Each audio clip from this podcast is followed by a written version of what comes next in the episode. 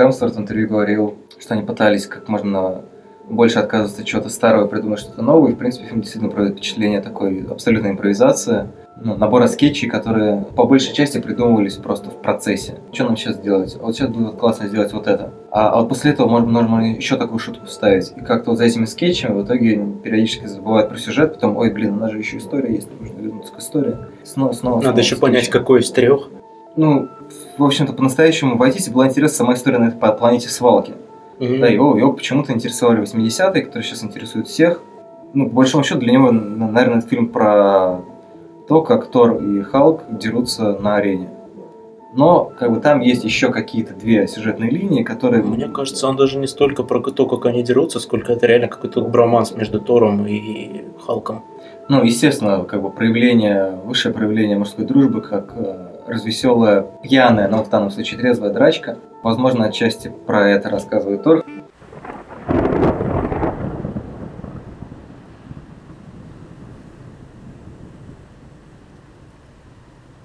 Вы слышите раскаты грома, слышите удары молота, чувствуете в воздухе запах Рагнарёка. Это приближается подкаст «Манда и Карма», посвященный фильму «Тор Рагнарёк».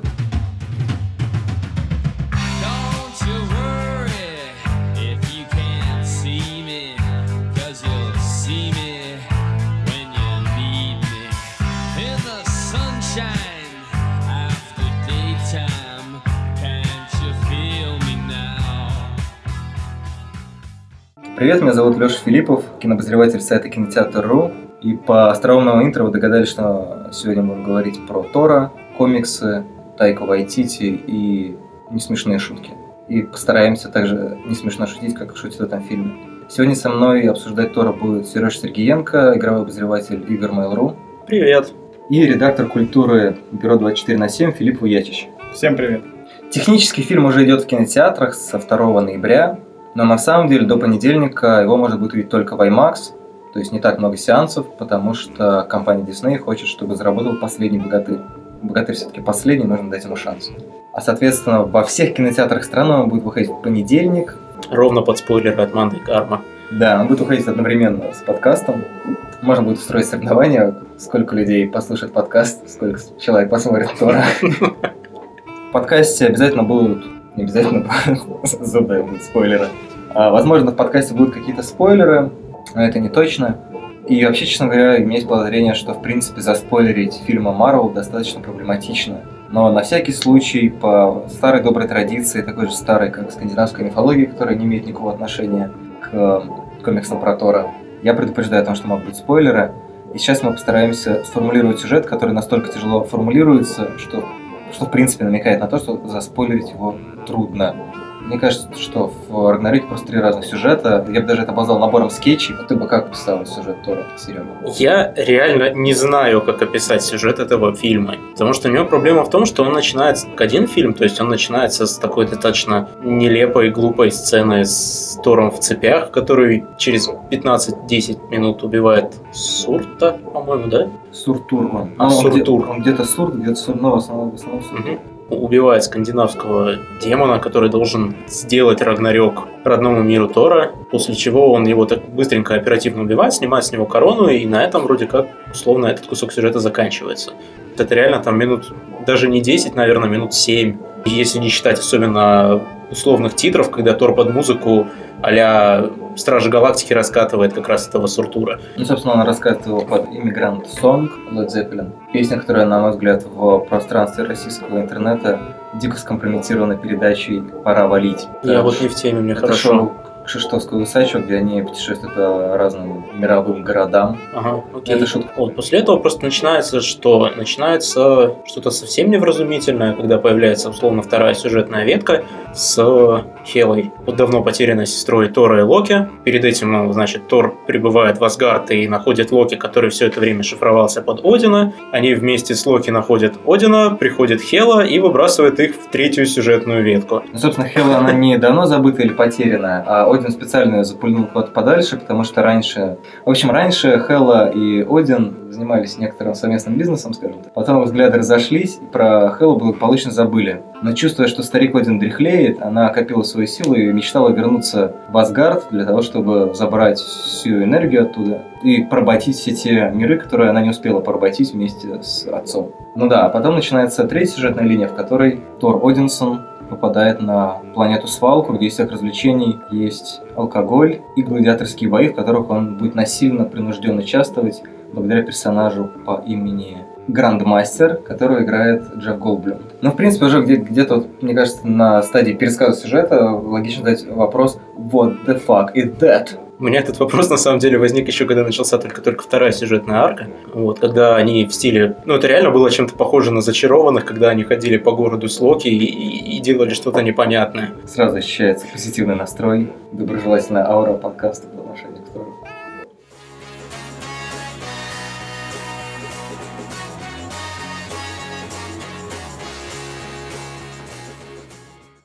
Ну, в общем, по пересказу сюжета, наверное, понятно, что нам с Серегой, например, не очень нравится Тор.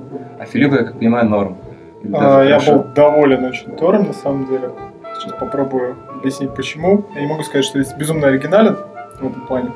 Мне кажется, главная сцена в фильме это этот спектакль в начале, когда, собственно, Вайтити показывает, что он собирается делать со всем, что было до него. С театральщиной, шекспировщиной Браны, с тем, что бы там ни делал Алан Тейлор, это нельзя, конечно, назвать какой-то стройной концепцией, что он вообще пытался сделать со вселенной Тора, как он пытался этого персонажа вообще освоить. Он сразу показал, что он будет его пародировать, потому что комиксы про Тора невозможно вообще принимать серьезно, по-хорошему. Там есть Тор лягушка, есть э, куча странных воплощений Тора, и вообще там к скандинавской мифологии подошли так довольно вольно. Вайтити, в общем-то, показывает, что это будет откровенная пародия, что он даже не собирается близко подходить на серьезных шаг ко всему этому. Но там есть очень важный момент. Я себя не то чтобы считаю знатоком скандинавской мифологии, но я там изучал в университете древнеисландский, дико тащился постарше Эдди, поэтому как бы, Тор для меня это какая-то особая вещь. И вот когда там появляется Мэтт Деймон, это как из скандинавской мифологии, значит, Нет, это ничего не значит на самом деле. Просто дело в том, что что Брана, что Алан Тейлор, они подходили к Тору с позиции современности. Они как-то вообще, по-моему, не лезли в скандинавскую мифологию, их интересовали комиксы. Мгм. Ну, Брана Нет, их наоборот не интересовали комиксы, их э, как Бран интересовал театр, потом Шекспир, которого он Шекспир, любил. да. Алан Тейлор, ну, я продолжаю настаивать на том, что не понятно, что его интересовало в принципе. Но Алан Тейлор, он, делает, он делал, что ему сказали делать. То есть я, не, я не, вообще не уверен, что Алан Тейлор это человек, человек, а не механизм. Да. То есть просто ему дали делать, он что-то сделал. И вот э, с Вайтити смешная штука, на самом деле, при том, что он обстебал Тора вообще напрочь, как бы он просто превратил персонажей в такие комедийные типажи. То есть там ни одного драматического персонажа, по сути. Как бы, какие бы у них там сложные пертурбации с ними не происходили, они их все равно продолжают воспринимать вот именно с комедийной точки зрения. Даже когда зачитывает свою речь, она там заканчивает каким-то комик-релифом. Но Вайтити вот при всем вот этом э, кривлянии э, словил одну очень важную идею скандинавской мифологии, это идею рока. В скандинавской мифологии, как бы, каким бы крутым ты не был, насколько бы сильным героем или богом ты не стал, а за тобой все равно есть рок. И как ты не вертись, как ты не пытайся его изменить, рок тебя все равно догонит. Финал фильма, когда внезапно Тор понимает, что ему нужно совершить Рагнарёк, разнести Асгард, это вот в точности в скандинавской мифологии не по сюжету, не по фабуле, но по идее. Понимает, что единственный способ выпутаться из ситуации – это исполнить рок.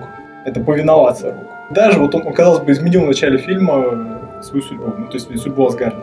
Он убил Сурта, казалось бы, отвратил апокалипсис. Тут появляется Хель, и как бы все начинает крутиться дальше. И идея в том, не в том, на самом деле, что Асгард это не место, а люди, которых он вывозит в космос. А идея в том, что ему просто нужно покориться своей судьбе. В общем-то, эта идея потом кочевала где только не. Понятно, что это такой архетипичный сюжет. Не, не борись со своей судьбой, а просто ей покорись.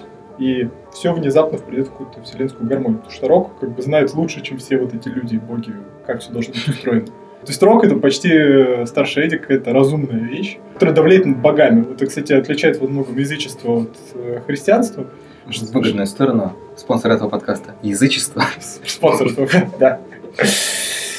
То в язычестве боги, герои, все абсолютно подчинены Року. У них не остается другого выхода, они не могут с ним никак сладить. Как бы они не над системой, они в системе, они в природе. Язычество понятно, что каждый бог олицетворение какой-то стихии. И как бы мы тут впервые, кстати, видим, что Тор-то бог грома, оказывается. И впервые становится настоящим богом грома, он начинает олицетворять стихию. Это очень мифологичное завершение трилогии.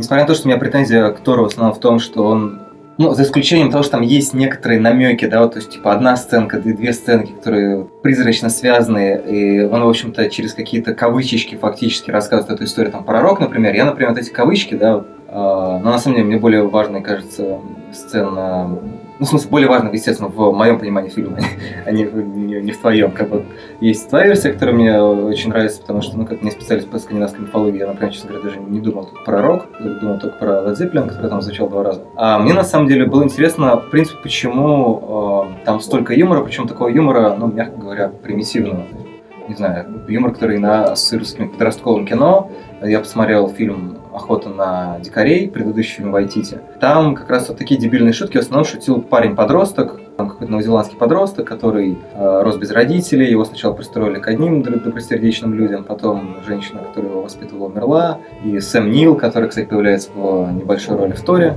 И, кстати, женщина, которая играет подручную Джеффа Голдблюма, тоже играла в «Охоте на дикарей» как раз сотрудницу социальной службы. Ну, в общем, там сомнил этот парень, они вот вместе начинают путешествовать по бушу и избегать от социальных служб, потому что вот они как бы духовно близки, а с точки зрения государства так делать нельзя. Это, естественно, была такая очень крутая история взросления, в том числе рассказывающая о том, что есть человеческие законы, а есть юридические законы. Юридические законы просто ну, почти никогда не понимают человеческих и ведут себя как раз таки бесчеловечно. Мне было интересно, почему человек, который ну, довольно так при том, что там было много очень разных шуток, от идиотских до крутых. Почему-то он решил именно заняться таким пересмешничеством в Торе.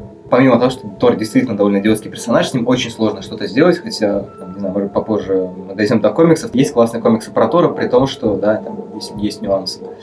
И мне кажется, что Тор это тоже история взросления, потому что он, в общем, ну, все время играл такого здоровенного подростка, детину, вот, я не знаю, как с какой-нибудь сказки Пушкина. Ну, то есть он дебиловатый по, по меркам людей, которые понимают, что, в общем, если ты сидишь в кафе, не надо там бухать кружку, пол и так далее. Он себя ведет как там ребенок, как подросток, при том, что он вроде как ему там сколько, несколько тысяч лет, наверное, он может кого угодно забороть и так далее и тому подобное. И, соответственно, момент, в который он оказывается вот на этой планете Ретро FM, и там проходит через вот этот какой-то обряд того, что он понимает, что в нем есть сила. На мой взгляд, как раз эта история про взросление. И, соответственно, в конце, когда происходит... Роскомнадзор. Да, происходит Роскомнадзор э, Асгарда, э, и он понимает, что уничтожается его дом, да, ну, то есть это классическая история для детей, чтобы покинуть дом, это очень важно. Несмотря на то, что он бесконечно летал там черт знает где, с кем только не икшался, пил просто на любых планетах, он все равно возвращался домой, и, как бы, грубо говоря, у него там была койка. И тут Соответственно, понимание о том, что дом это, ну, если более прямолинейно как бы воспринимается, это, что дом это другие люди, то есть люди, с которыми там ты рос, или там, не знаю, люди из твоего города. Когда ты понимаешь, что на самом деле вот они являются чем-то таким для тебя более важным, чем какие-то камни и склад э, фальшивых артефактов, как вот в этот момент он повзрослел, в этот момент он там взял на себя ответственность за управление такой мощной силой, как электричество, в смысле гром, гроза и так далее. И, но все равно это упирается в то, что на самом деле эта история, она как бы рассказана буквально двумя сценами. То есть вот есть одна сцена, вторая сцена, и, в принципе, если догадаться и провести между ними пунктир, то понимаешь, что да, он, наверное, общаясь с таким же большим ребенком в лице Халка, который просыпается внутри дикого интеллектуала Баннер. Да, Брюса Баннера. Их еще детскость проявляется в том, что они в обиде на всех, они дико хотят а, какого-то подтверждения своих заслуг и так далее, и так далее. Да, и это, в принципе, да, вся история про людей, которые от чего-то бегут, то есть бегут чаще всего от ответственности, как Валькирия, которая там присутствует тоже. Всегда ответственность так или иначе связана с, с категорией типа взрослого человека, и вот он тут вдруг неожиданно, как герой Эдгара Райта, как мы обсуждали как раз на подкасте про «Малыш на драйве», вот он тут вдруг понимает, что он должен вернуться домой, что вот он должен, причем должен не просто как герой, а должен как человек-гражданин, грубо говоря. Мне кажется, что он в этом ключе тоже работает, и с этой точки зрения для меня это объяснение, почему на планете сплошные 80-е, которые, честно говоря, уже немножко начинают задолбать. Оно, ну, второй, сезон «Очень странных дел». Оно. Я видел уже после Тора, на самом деле, но для тех людей, кто не хочет на пресс-показы, это, естественно, еще как бы оно, очень странные дела, и вот тут еще и Тор с этими самыми 80-ми, бликами и старенькой музыкой. Так, Вайтити родился в 70-е, мне кажется, что, возможно, для него вот эта история взросления, она как раз как какие-то артефакты вот этого принятия себя, они для него сфокусированы в 70-е, поэтому он это использует таким образом. Но при этом он, как бы, опять же, проблема всего фильма в том, что он даже не пытается ничего объяснить, он просто типа have fun.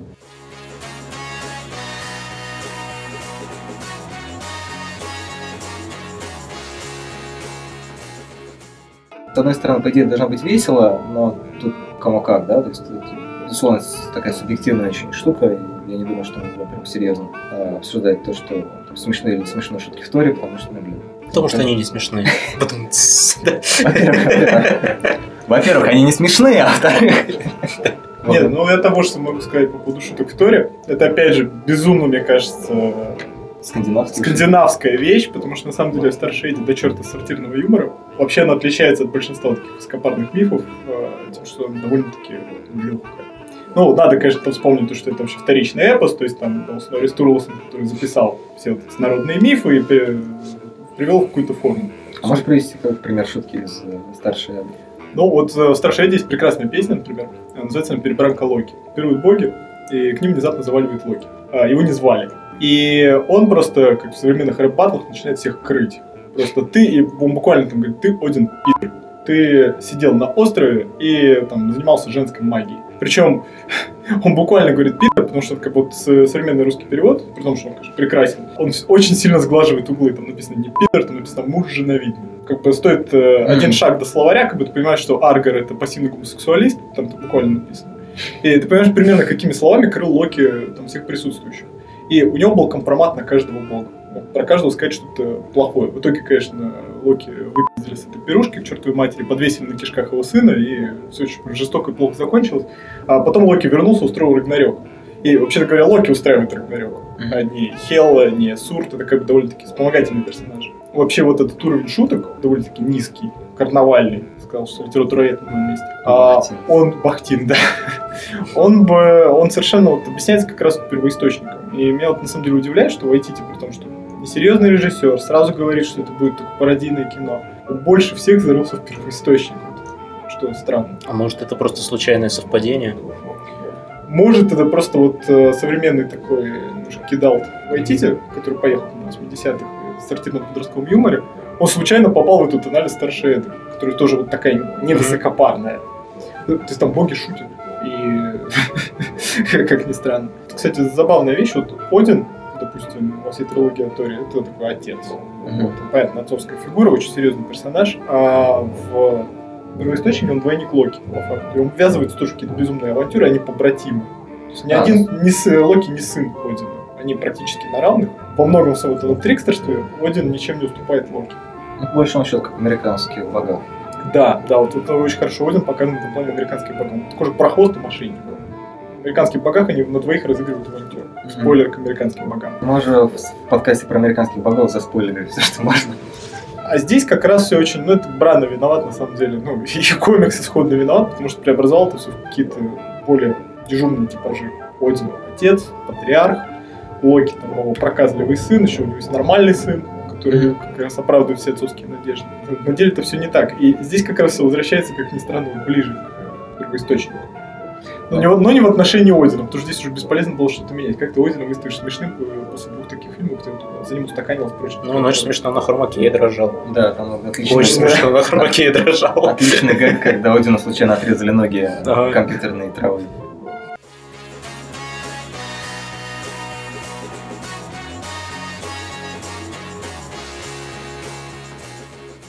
По поводу комиксов, я, честно говоря, не очень много читал комиксов про Тора, хотя даже читал отдельный комикс про Локи, который рисовал какой-то классный хорватский художник.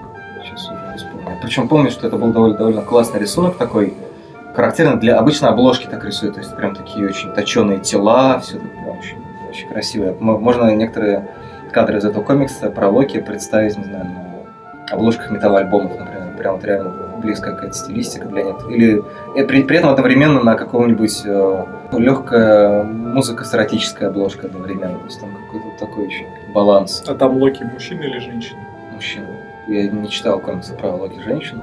Хотя там была какая-то женщина, естественно, там секс просто струился через страницу, но речь не об этом. На самом деле, просто, ну, как бы изначально Тор, а, помимо того, что мы узнаем очень серьезного такого довольно дурацкого персонажа, изначально был еще более дурацким. Потому что это, в принципе, был человек, который превращался в Тора, когда стучал тростью в землю. И тут он превращался в бога грома. Все это как какие-то там сороковые, по-моему, появился, плюс-минус.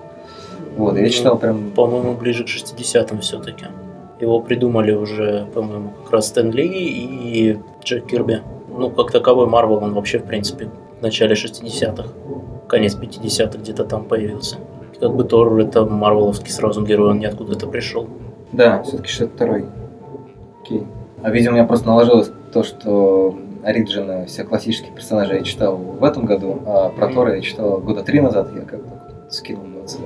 Вот, и, соответственно, на самом деле есть достаточно крутой, как минимум, один комикс про Тора, который написал Джейсон Аарон, при том, что это прям такой достаточно эпичный комикс, но, в общем, там это история про чувака, который мстит богам. Там вот один раз что-то боги его напакостничали, у него там кто-то умер, и он каким-то образом раскачался настолько, что он просто летает по всем мирам и уничтожает богов. Ну, то есть в каком-то смысле это как раз как Хэллоу действует.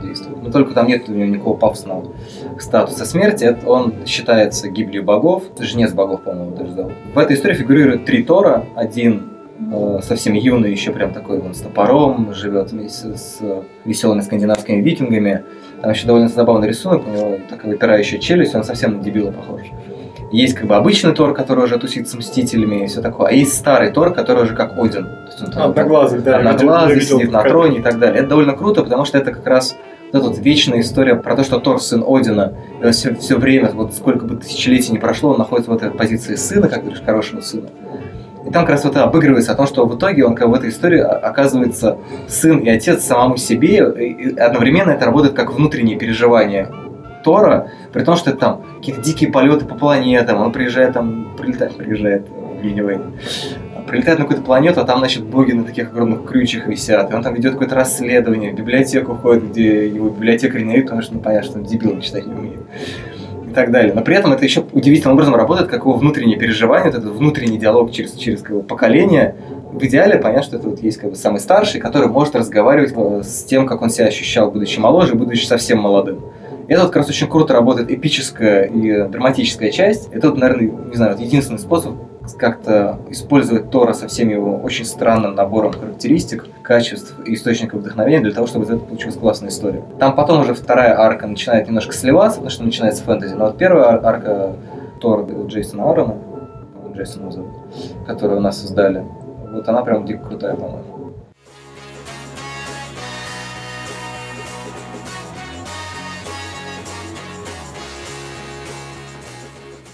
Понятно, что к Тору интересно поступиться как-то еще, и на самом деле веселый Тор тоже прикольная идея. Но, по-моему, вот за этой веселостью, за этой карнавальностью резко проседает по смыслу, скажем так. Я не знаю точно, но есть ли связь между тем, что как, как бы карнавальность и не просто шутка ради шутки, а то есть ты понимаешь, что там вот появилась какая-то шутка, и вот они начинают импровизировать, а Тор производит впечатление такого полуимпровизационного фильма. И такие, шутка, шутка, шутка, шутка. Мне, вот от меня шутка, а вот шутка от Халка. Шутка, шутка, шутка, потом, блин, а надо еще дальше как-то двигаться. Кстати, и тут они переносятся в Асгард, где э, ужасный э, Идрис Эльба, который впервые за все три фильма про Тора выглядит, как будто его вырезали ножницами откуда-то и вставили. С этим огромным мечом, больше его в три раза, стоит на мосту и думаешь, блин, что вообще происходит? Почему Арагорн черный? Вот у меня такая мысль была. Ну, он реально как-то как будто не из этого фильма смотрится. Ну, правда, я не знаю, у меня там много к чему была претензия, вот как раз именно рода, что почему оно в этом фильме, почему оно не в другом фильме, почему, что вообще происходит, зачем здесь это нужно. То есть вот с точки зрения того, что вот как ты говоришь, что это, мол, отсылочки к реальной там скандинавской мифологии, Окей, может быть, я просто недостаточно глубоко знаю скандинавскую мифологию, но, по-моему, просто и качество шуток, и большая часть фильма, она выглядела ну, просто как нелепо. Вот у меня лично такое ощущение складывалось. Может, я не прав. Не, ну всегда вопрос возникает, как бы нарочитая нелепость. Ну да, Или да, так да. получилось. Не, ну здесь как бы с учетом того, что фильм во многом построен на импровизации, это, ну, с одной стороны, так получилось, с другой стороны, так задумано, как бы, значит, это просто не скажешь. Самое забавное, ведь многие в IT хвалят за то, что насколько это свободное кино, да, насколько, насколько он отвоевал свободу студии Дисней, а у меня ощущение, что просто ему студия Дисней дала свободу, а причем это выглядит немножко странно, то есть, серьезно, первый фильм Диснея, на котором я думал, ребята, дайте ему уже по рукам, дайте ему по рукам, сделайте, блядь, что с ним что-нибудь, полиция. Тут Тора насилуют. Ощущение, что они, решили, что вот это вот раздолбайство, которое всем, там, всем так нравится в Страже Галактики, с которыми Вайтити почему-то не признает сравнение, считая, что ничего общего с ними нету, оно просто возведено в метод. Не знаю, для меня почему-то очевидно, что как бы, есть 90% серьезности во всех фильмах Марвел. Тут они просто замерили на 90% шуток. То есть там, в принципе, и там, и там какая-то доля событийности, она занимает ну, 10, ну 15%. Все остальное там диалоги, нужно раскрыть этого персонажа, нужно, нужно раскрыть этого персонажа. Тут, а тут не раскрыть персонажа, нужно пошутить про этого персонажа. Так, прошло 15 минут, мы не шутили про этого персонажа, эй, иди сюда, сейчас будет шутка с тобой. А еще у нас будет персонаж, который шутит про революцию, но как бы Тайки Вайтити же нужно получить не только режиссерский гонорар, но еще и актерский гонорар. Поэтому у него есть, в принципе, там, одна из самых необязательных, по-моему, ролей в фильме. То есть не знаю, абсолютно напоминает капустник, где просто куча хороших людей получили работу. То есть легко представить, не знаю, в российских реалиях такое, что снимается какой-нибудь очень дорогой сериал, дорогой продакшн, какой-нибудь очень хороший режиссер, который, не знаю, Борис Хлебников снимает сериал для Первого канала за бешеные деньги. И тут он начинает обзванивать там всех, говорит, а, Саша Иценко, короче, дофига бабла, давай там сыграешь, а, сыграешь дерево, дерево давай, нам нужно дерево. Там Ира Горбачева, он, короче, в главных ролях Хабенский, я ничего с этим не могу сделать, просто, ну, как бы, контракт Эрнст приказал. Ну, давай ты сыграешь медсестру, короче, смешную, слепую, э, старую медсестру, давай. Ну, как бы, по такому принципу, он там Сэма Нила позвал, я перечислял актеров, с которыми он же работал. Сам реально очень много таких прям байтических э, любимчиков, которых он туда протащил. Не знаю, такое ощущение, что для того, чтобы у людей была работа. Сэма Нила, видимо, давно не был нормальный фильм. Не получилось.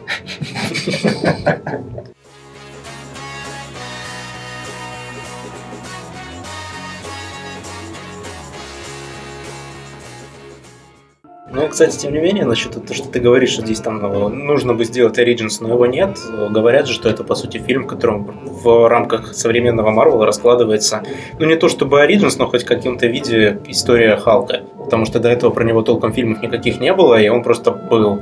Нет, а тут, невероятный тут Халк, его... где играет Эдвард Нортон, это считается канон, ну, как бы канон Его включили, да. Его все-таки включили в канон разве? Просто потом а, Там появился Тадеус, Тадеуш э, Рос из э, Халка, из невероятного Халка. А, да, Появление да. персонажа как бы из невероятного Халка автоматически сделало каноном как бы сам фильм, потому что ага. его играл тот же актер, он вспоминал про события невероятного Халка, там был на них намек.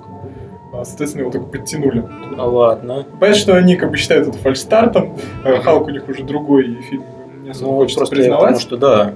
Ну, просто если бы всем понятно, что если киновселенная Марвел запустила бы Халка, а не Железный Человек, все было бы плохо, скорее всего. Ну да. Но он запустил Железным Человеком, и старт был удачный. Но потом вышел невероятный Халк, и просто понятно, что если поменять их местами, все было бы иначе. Okay, но тем не менее, как бы несмотря на то, что фильм называется Тор, мне кажется, здесь реально намного больше даже раскрытие именно Халка идет как персонажа, что довольно занятно. Но в принципе они примерно подобную фигню же провернули с третьим Капитаном Америка, в котором тоже, как бы несмотря на то, что он называется Капитан Америка, он рассказывает не столько про него, сколько вообще про многих других персонажей. А, ну, Мстители 2 стал оригиналом по факту Соколиного глаза, угу. у которого тоже нет своего сольника. Да, да, да, да. Достаточно забавно выглядит так, что нужно как-то заявить каких-то еще персонажей, которые ну, все время где-то бегали. Папа, папа, дай стрелу, сейчас я быстро. А сольные фильмы про них не хочется делать. Вот почему-то про Халка до сих пор вот они не решили сделать сольный фильм. Про Соколиного Там, по-моему, про Халка, кстати, с правами проблемы какие-то. Я что-то такое читал. Ну, скорее всего. Но... И из-за этих вот проблем как раз его, его можно протаскивать только, короче, в другие фильмы. Про него прям персонально снимать нельзя, что я вот на, буквально на днях такое читал. И поэтому они вот как раз и выкручивались тем, что отчасти рассказали его историю как раз в Торе третьем. Халка. Такая фигня, в принципе, свойственна, там, не знаю, можно было отдельный фильм, в принципе, про Баки Барнса зафигачить, или про Наташу Романов тоже рассказывают в одном из Капитана Америки. Про Баки Барнса разве не Зимний солдат? Нет. Ну, я говорю, что про него можно было сделать отдельный фильм, да, прям. Типа... Переименовать, в смысле? Не, нет, ну, я, я не знаю. Я, ну, как бы, я не, просто не очень согласен с формулировкой, что там «Мстители» — это прям оригин Соколиного глаза. Это просто фильм, в котором нам немножко про него рассказывают. Мы не знаем его происхождения, мы просто знаем, что у него есть семья. Это mm-hmm. немножко две разные вещи. Да, про Халка мы знаем ровно из фильма, где Эдвард Нортон бегал и не мог найти себе штаны большого размера где-то в Южной Америке, по-моему. Ну, собственно, в, этой, может, в этом фильме ему штаны не понадобились, с чем связана шутка Хер Халк, поразил Тора. Поразил Тора. Это, другой фильм, наверное, будет. Порно-пародия. Да, другой кинокомпании. Ну, ну, ну, в принципе, ну, представляете фаната Халка. Вот э, сидит фанат Халка. Ну, безумно грустно, что вот есть фильм сольный про человека-муравья. Человек-муравей, у него есть собственный фильм, а у Халка нет. У Халка есть хер. Просто... А, он больше, чем Человек-муравей. Фанат Халка сидит и просто Халк ломать. И что с этим делать? С другой стороны, непонятно вообще, как должен выглядеть фильм про Халка. Хороший фильм. Не очень понятно, как вот такого, в принципе, неудобоваримый персонаж. Да не, ну почему? Про Халка на самом деле довольно много есть неплохих комиксов, которые, в общем-то, можно было бы экранизировать. Хотя и да, персонаж, который достаточно глуп, но, во-первых, с ним есть арки, где он попадал в какие-то там очередные параллельные вселенные, где он оставался умным. Несмотря на то, что он уже большой и зеленый, но он еще и умный. Про это как раз тоже можно снять, в принципе, нормально. Вот. А были и там, где он, несмотря на то, что он тупой, вот не помню, кто именно сценарист. Арка называлась «Халк агент щита», и он как Беннер работает на щит, и при этом он периодически контролируем становится Халком и продолжает выполнять задания на щит. Это довольно неплохая арка на самом деле. И следующий прикольный комикс, который написал Дэймон Линделов, Халк против Росомахи. Но тут понятно, естественно, что проблемы с э, правами. Ну то да. Хотя Сейчас, в принципе, можно это Хью Джекмана переманить. А Хью Джекман же все сказал, что... Да, да, да, он сказал, что все, но как бы на, на Дисней, и на самом деле он будет не Росомаха, а будет каким-то другим персонажем. Это будет, знаешь, ну, как, как вот с, раньше делали в комиксах, брали что-нибудь персонажа, просто его переименовывали. Это будет не, не Росомаха, например, а там, не знаю, Росомахну. И вот хоп, как будто там просто довольно круто было то, что он очень строился на флешбеках. И, ну, в общем, там был нелинейный нарратив, и за счет этого, вот, понятная история просто борьбы Халка с Росомахой, она довольно занятно, по была рассказана. Я не знаю, ту же планету Халка, которая тут, я так понимаю, фигурирует как раз за счет сценок гладиаторских боев, она тоже отчасти рассказывает про этот бесконечный внутренний конфликт Халка. В конце концов, можно про Халка сделать ромком, где вот он хочет ходить на свидание, но как бы ну чуть что не приходит, а там девушка в Тиндере уже сидит. Он такой, черт. И, короче, нет кого. Я посмотрел такой фильм. Вообще звучит занятно. Короткометражный. Просто ромком еще не марвелизировались. Как бы нет ромкома вселенной Марвел, поэтому...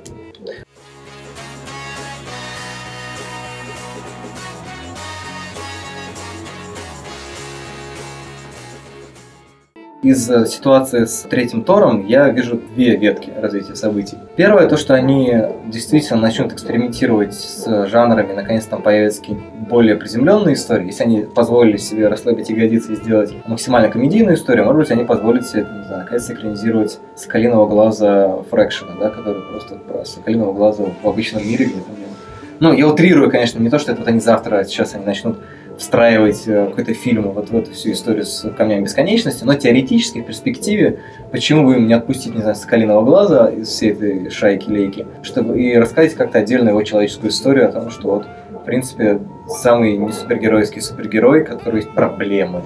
И это достаточно забавно. Это только на Netflix ссылать, на самом деле. Ну, кстати, я думаю, что сериал, сериал могут быть mm. хорошие.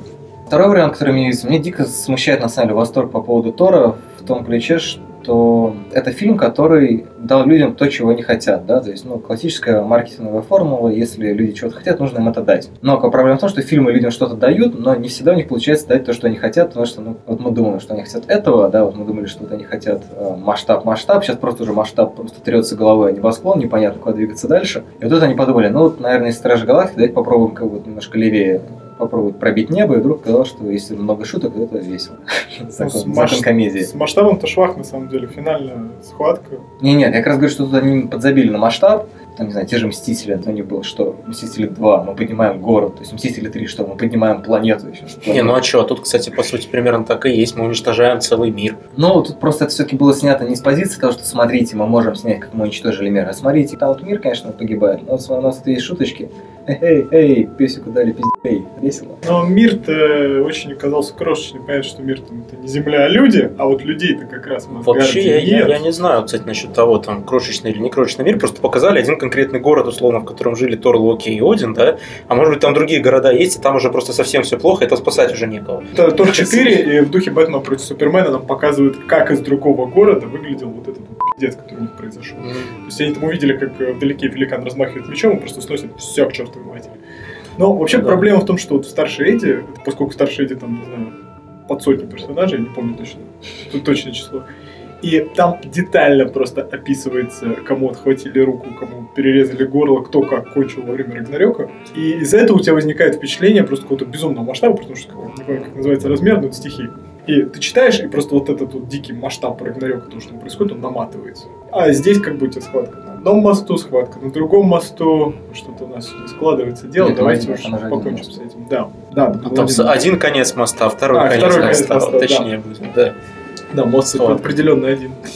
Нет, там вообще вот этот вот как-то финал с именно самим Рагнарёком, он очень забавно вкрапляется в сюжет, в том плане, что вот прям юмор, юмор, юмор, юмор, юмор, юмор, какой-то такой хлоп, конец света, и, и, короче, вот мы на это смотрим, на время, наверное, опять пошутить. Вот это как-то вот так выглядело, и вот, не знаю, то есть ощущение того, что реально произошел какой-то прям глобальный-глобальный капец, его нету просто. Тут понятно, что это специально, да, то что ты, наоборот, когда слышишь Тор Рагнарёк, ты думаешь, что там сейчас будет эпос, масштаб. Такие, не, ну, ребят, ну это как бы, ну, что называется, в тарелку пукнуть, на самом деле. Это уж Рагнарёк, ничего, ничего важного. Мы видели вещи посерьезнее. Там вот город летал, вот это вот, а, Рагнарёк, Не, ну у Тора еще было вот эти вот три мушкетера, была Сив. да, когда они сиделись. Это, собственно, была жена его в мифах. Здесь она просто по нему тайно вздыхает, как он там тусит с Джейн Фостер. Три мушкетера, Сив, Один, Локи, Фрига, который убили во втором Торе, жена Одина. А, ну и, собственно, Идрис и Идрис Эльба, Хеймдаль. Оскар, какого Золи честный трейлер. Он реально похож на Оскар, когда он стоит с Мгм. мечом ничего не делает. И, собственно, нет персонажа. Вот э, фильм нам что говорит, нарративно чисто. Дом — это люди. Поэтому мы сейчас увезем людей, Асгард продолжит жить. Ну, Но там это полная ерунда, потому что там нет людей, там нет персонажей. Там нет живых персонажей. В начале фильма Хель убивает вот этих несчастных трех мушкетеров. Кстати, одного из мушкетеров, э, который как бы француз, был рекаст во втором фильме, это, естественно, никто не заметил. Не-не-не, Потому ну, что всем плевать на него. писали. Абсолютно. Вот как в «Игре престолов», там периодически меняют каких-то третьестепенных персонажей, а потом пишут, вот, поменялись какие-то. Нет, никто их имена не может запомнить. И вот так же Хель убивает их, Хела. Она убивает их в самом начале, каждому прилетает по мячу в живот. И ты не ощущаешь это как драму. Потом она просто режет статиста, э, летая в слоумо. И нет трагедии гибели. Нет, там, там, есть, там есть трагедия. Там есть трагедия Кейт Бланшет, которая не, не знает, что ей играть. И я, я реально впервые видел, что даже как бы в рамках э, марвелского супергеройского фильма там часто оказываются хорошие актеры, которые не знают, что там играть, но она просто не знала, куда девать ей руки. То есть эти вот все па, она иногда вот было какое-то движение, которое она понимала, зачем она делает, а в других случаях, вот серьезно, я просто видишь, как ребенок тонет. Что, что мне делать с моими руками? Боже, Тайка, что мне нужно? А, весело, давай, сейчас мы тут еще про визитку и пиво пошутим. Ну, Вперед. Нолана когда-то упрекали, то, что он тратит крутых актеров на какую-то ерунду. Там Рутгер Хауэр, Бэтмен начало, например. Ничто по сравнению с тем, что творит Марвел вообще. Возьмем Кейт Бланшет на очередного злодея, которого снесу сломаю. Это вообще выглядит как корпоратив, я сейчас подумал. Ну Да. Такая, «А, Спой давай, Кейт, рюмка. А теперь стоит». свое фирменное, пожалуйста. Нет, если там была Кейт Уинслет, понятно, что фирменная. Что фирменная Кейт? Хороший А, вопрос. слушай, что-нибудь из «Властелина колец» давай. Что-нибудь типа, вот тебе тиара или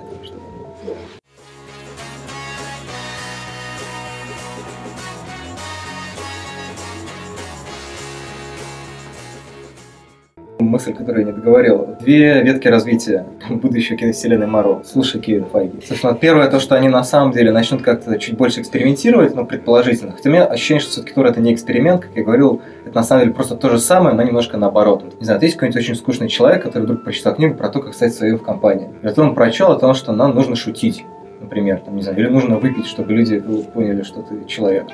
И он пришел, либо нажрался, либо он шутит просто без конца. Уже никто его не слушает, он сидит где-то в углу один и шутит, шутит, шутит. Мои взаимоотношения с Тором сложились по такому образу. То есть передо мной шутят, а там половина шуток я, я и так знаю. А вторая, она какая-то ну, совсем очевидная. То есть там нет вот этого мом- момента того, что шутка, она не, не ради шутки, да, она как- какое-то отношение все-таки имеет к самому Тору. Второе направление, которое, в которое, мне кажется, Тор действительно попал, это то, что ну, людям надоели вот эти вещи про то, что комиксы, особенно супергероика, они про что-то. Ну, то есть, на самом деле, абсолютно любое произведение, оно про что-то. Но почему-то именно на комиксах у людей случается такой культурный, не знаю, культурный расизм или как это Я сюда назвать? деградировать пришел. Нет, ну то есть э, а- они такие, нет, ну комиксы, комиксы не могут, чё, чё, куда они лезут, что вот там, не знаю, белые не умеют прыгать, что это вообще, что это вообще творится? Вот э- эти ряженые, вот это должно быть смешно. Вот Тор это кино про ряженых, это очень весело, там куча шуток, шутки тупые еще добавок ко всему. Ве- Вечерком под пиво, орехи там поколол, я не знаю, корову подавил, пошел Тора смотреть. Вот как-то вот, он сюда попадает, что вот он угадывает это ощущение,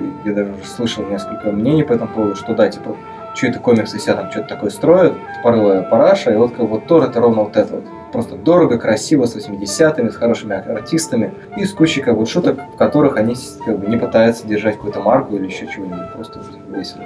При том, что сейчас будет война бесконечности, и я не думаю, что там будет взята вот такая же нота. То есть не очень понятно Есть. вообще зачем. это. Нет, с «Войной бесконечности» вообще непонятно, как Марвел не умеет в драму. Это такая общая проблема. Вроде бы персонажи харизматичные, у них там есть характер, тебя заставляют э, проникать симпатией, ты за них вообще не переживаешь. Это какой-то момент чисто человеческий, наверное. Когда проявить к ним эмпатию очень тяжело. Тут есть очень-очень жирный плюс в том, что в оригинальном комиксе тоже тяжело проявить эмпатию, потому что там тоже личности нет. Вот, и бесконечность, ты ее читаешь, это просто, ну, это Хикман, это классический Хикман. Ты его читаешь, и ты понимаешь, что это просто вот я сейчас создам масштаб, говорит Хикман, и создает масштаб, забив на то, что у людей должны быть характеры, они должны как-то там пытаться что-то делать. Нет, там есть очень-очень глобальные глобальные проблемы, в которых что-то происходит, и периодически там есть какие-то личности. Ну, в смысле того, что это не безликая масса, а вот это синенькое пятно, это, короче, Капитан Америка. Вот, вот вы поняли, это Капитан Америка. Почему вы поняли? У него буква А на лбу написана, вот ништяк. Этого достаточно для того, чтобы понять, кто перед нами есть, И, и можно обратно как бы идти просто в масштаб. То есть я не знаю, я ее читал, то есть это сейчас считается одна из самых ключевых каких-то современных глобалок Марвел вообще, но у меня было ощущение, что ну, это довольно паршиво написанный комикс. Именно как, именно как, как написанный комикс, я не знаю, как по-другому сказать. Прикольный, огромный замес в плане того, что там реально это, смешались кони-люди, там и все вообще, что только можно было представить. Это вообще какая-то дичайшая эпичность именно в очередной раз я скажу слово масштаб ну, это, это масштаб, да. Вот, но кроме масштаба там ничего нет. То есть, да, там летает Танос, уничтожает миры целой кучей. И кроме Таноса там приходит еще более злое зло, которое уничтожает миры еще большей кучей. Пока уничтожаются одни миры и летят их спасать люди, прилетает какая-то фигня и пытается уничтожить Землю, поэтому надо бежать и спасать Землю. А там еще другая фигня, которая тоже куча, она тоже уничтожает миры. И вот оно вот все вот такое, так вот идет, идет, идет, идет, идет. И мне реально очень интересно посмотреть, что из этого получится из фильма, потому что, опять же, в комиксе там какое-то неимоверное количество героев, половину из которых я даже читал, я думал, потому что, господи, кто эти люди вообще, и люди ли это? Потому что супергерои. А вот фишка в том, что многие из них даже не супергерои, это какие-то вообще пришельцы высшей формы, там что-то такое совсем-совсем непонятное, что раскрывается в каких-то очень-очень маленьких сюжетных арочках, которые хрен достанешь, чтобы прочитать даже, да, а здесь они есть. И вот ты читаешь, просто половина сюжета оставляет тебя в недоумении, а потом они как-то так хлоп-хлоп быстренько побеждают, и все нормально. Просто что будет с фильмом, насколько точно он будет следовать комиксу, что они из него перенесут и так далее, это прям очень интересно, по-моему. Ну, конечно, все еще в двух частях, да? Да. Они не очень сильно будут ему следовать, потому что, в принципе, ни одному комиксу они не Ну да.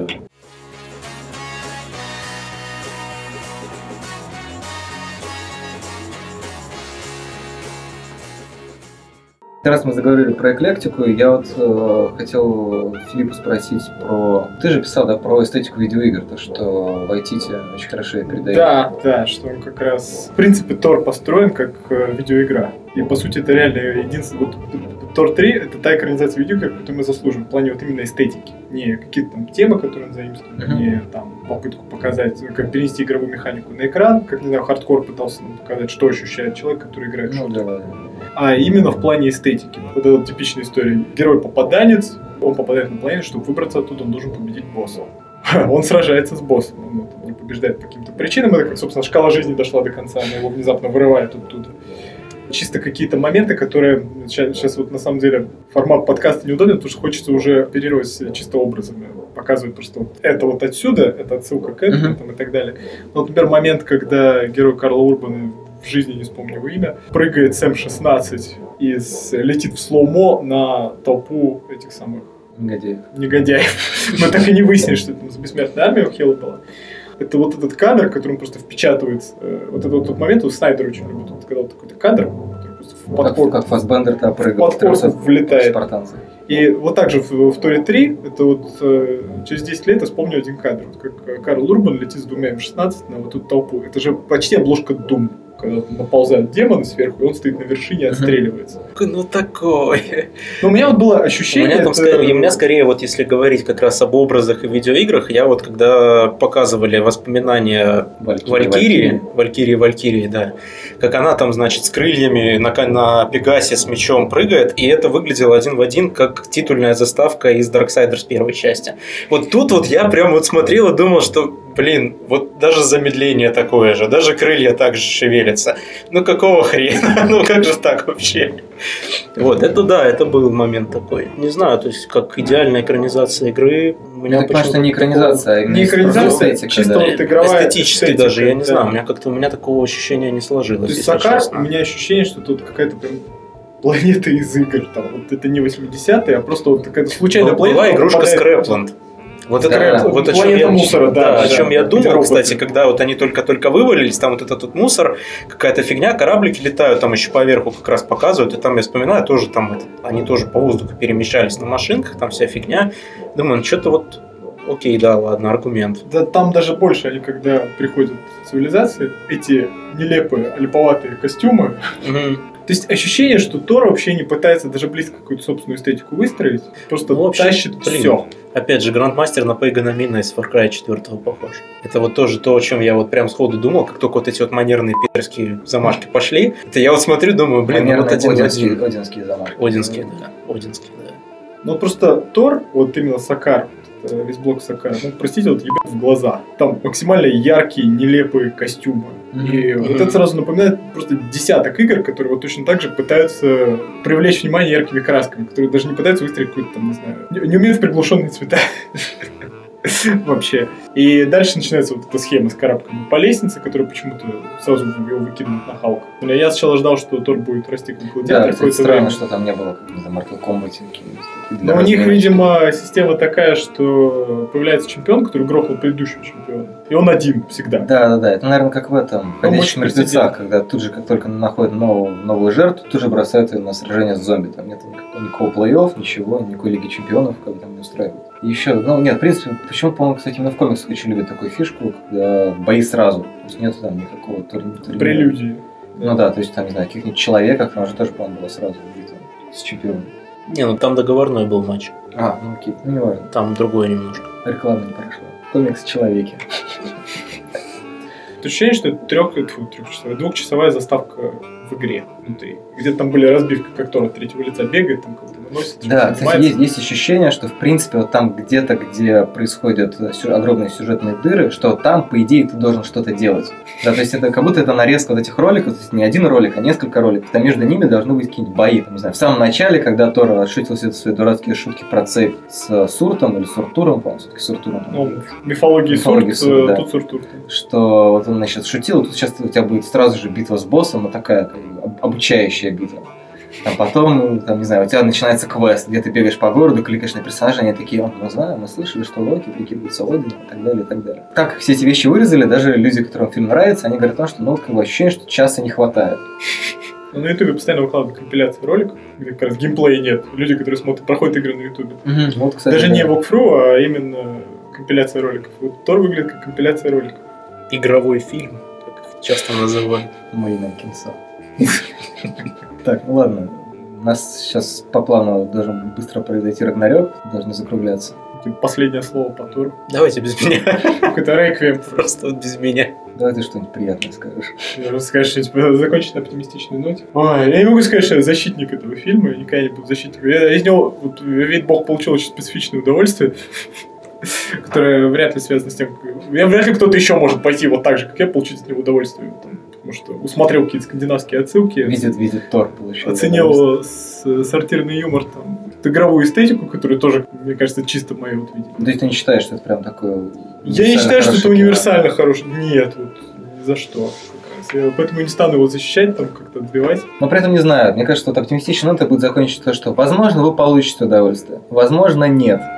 На самом деле, главная фишка подкаста Моды Карма в том, что мы не советуем вам на что-то ходить, не советуем вам на что-то не ходить. Мы просто трепимся, обсуждаем, думаем вслух, подхертим и хорошо проводим время. И вы, возможно, тоже проводите весело с нами, а может быть и нет. Всем пока. Пока. Пока.